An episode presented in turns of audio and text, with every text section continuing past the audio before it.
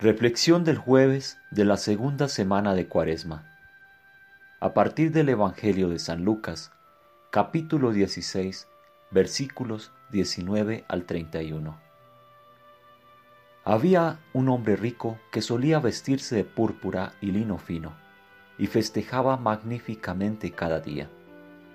Y allí en su puerta se ponía un pobre hombre llamado Lázaro, cubierto de llagas, quien ansiaba llenarse con las migajas que caían de la mesa del hombre rico. También los perros venían y le lamían las llagas. Nuestro bienestar físico y material es un tema sensible. Lo sentimos cada vez que pasamos a un mendigo en el metro o en la calle.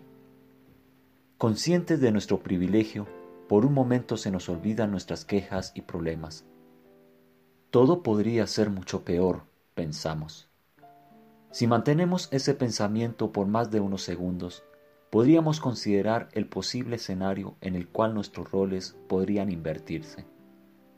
Los poderosos algunas veces son derribados de sus tronos, pero entonces, ¿nosotros damos algo en una sociedad sin dinero efectivo? ¿Por qué estamos en verdad haciendo esto? ¿Con quién estamos siendo bondadosos? Estos breves encuentros con el otro lado de la sociedad tienen impactos duraderos en nuestra forma de vida, en nuestros valores vividos. Una vez en un hermoso día de verano salí de un edificio a la brillante luz del sol. Todo el mundo se veía feliz. También el joven hombre sentado en el pavimento pidiendo con su mano. Nuestros ojos se encontraron y sin pensar dije, ¡Qué día encantador! Él asintió entusiasmado con la cabeza y dijo, Sí, fantástico, espero que dure. Eso fue una momentánea confusión de roles, pero todavía parte del hermoso día. En la parábola de hoy, del hombre rico y Lázaro, escuchamos de un gran abismo que ha sido preparado para detener a cualquiera si Él quisiera cruzar de nuestro lado al de ustedes, y detener a cualquiera que cruce desde su lado al nuestro. Esto se refiere a las kármicas consecuencias de autoaislamiento, estando tan preocupados con mejorar o proteger nuestro propio bienestar que nosotros, en efecto, deliberadamente ignoramos la oportunidad de mejorar la condición de aquellos en mayor necesidad o aún para relacionarnos con ellos. La gran brecha en el kármico reino es visible y tangible cada día a aquellos que tienen un mínimo de sensibilidad.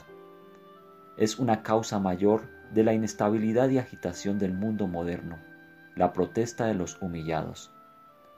Los pobres estarán siempre con ustedes, Jesús dijo, pero el tamaño de la brecha se ha convertido en nuestro gran problema.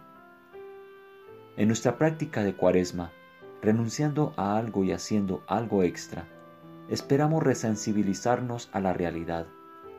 Desafortunadamente, tendemos a ser selectivos acerca de los aspectos de la realidad que reconocemos y con los que nos relacionamos. Destacamos y disfrutamos pequeñas partes, otras las negamos o escogemos olvidarlas. Embrutecimiento deliberado, escoger no ver, es una frase de T.S. Eliot que expone nuestros juegos mentales y expone la fragilidad de cualquier paz falsa edificada sobre ellos.